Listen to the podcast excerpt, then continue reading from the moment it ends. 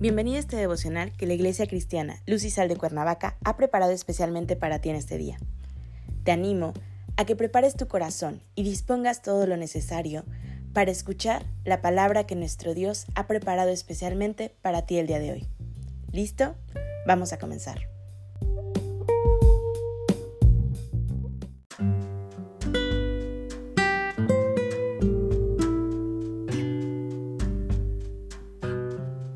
Hola, hoy iniciamos una nueva serie llamada Airos, pero no pequéis. El tema de hoy es con oración.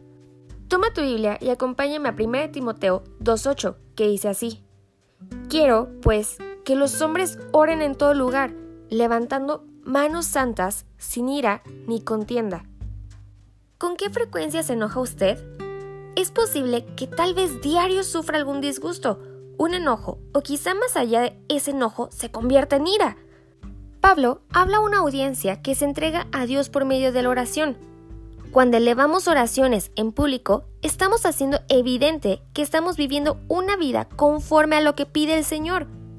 Recordemos que Dios no escucha las oraciones de los pecadores, de manera que sí podemos enojarnos por ciertas situaciones que se nos presentan porque nos resultan tal vez molestas, pero no gravosas. Situaciones que nos hacen pasar un mal rato, pero que éstas no tienen trascendencia en nuestra vida ni en nuestro entorno. Es de suma importancia para el cristiano, como adoradores de nuestro Señor Jesucristo, si es que queremos levantar las manos para elevar a Él nuestras oraciones, debamos vivir vidas congruentes entre lo que se nos pide hacer y lo que estamos haciendo. No debemos de orar con una actitud de enojo y mucho menos si el sentimiento de ira es en contra de alguna persona, surgen esos momentos de oración, que es un momento íntimo y personal que tenemos con Dios. El Señor conoce perfectamente nuestra naturaleza débil y susceptible a pecar. Cuando esto sucede, debemos de abstenernos de orar, ya que uno de los requisitos que nos señala el texto es que si debemos levantar las manos para orar, pero debemos de hacerlo con tal actitud que nuestro corazón se encuentre libre de enojo, mucho más de ira, que puede estar consumiendo nuestros corazones, ya que la ira nos lleva a pecar en contra de Dios, porque estamos teniendo pensamientos pecaminosos y tal vez de venganza en contra de algunas personas o incluso algunos hermanos. Claro está que la mejor arma que tenemos para evitar el enojo y la ira es la oración, pero debemos mostrar un corazón arrepentido, un corazón perdonador, un corazón que se encuentre limpio a los ojos de Dios.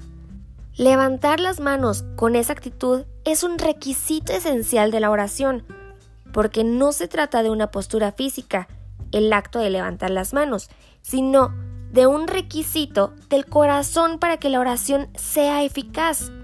Las manos santas es un signo exterior del corazón que significa que no se está contaminando o manchando por la maldad.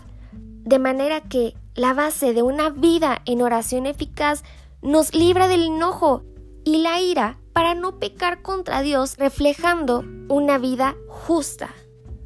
Contienda tiene que ver con dudar de lo que estamos pidiendo en oración a Dios, creer que lo que pedimos no se nos dará cuando muy por el contrario, cuando pedimos de acuerdo a la voluntad de Dios, debemos creer firmemente y por fe que se nos otorgará la petición realizada.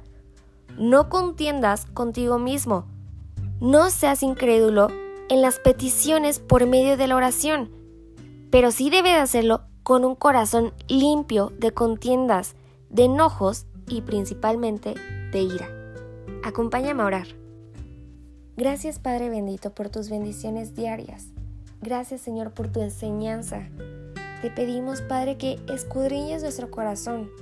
Queremos un corazón limpio, agradable ante tus ojos Señor, para podernos acercar a ti confiadamente. Hoy te pedimos perdón por nuestros pecados, te pedimos perdón por los malos pensamientos que hemos tenido que no han sido agradables ante ti. Danos un corazón perdonador, un corazón limpio y de carne. Te lo pedimos en el nombre de Jesús. Amén.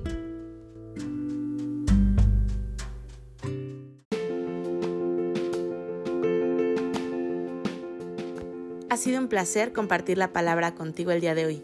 Te animo a que no te pierdas ni un solo devocional de esta serie. Te espera aquí el día de mañana. Y recuerda, conecta con Dios.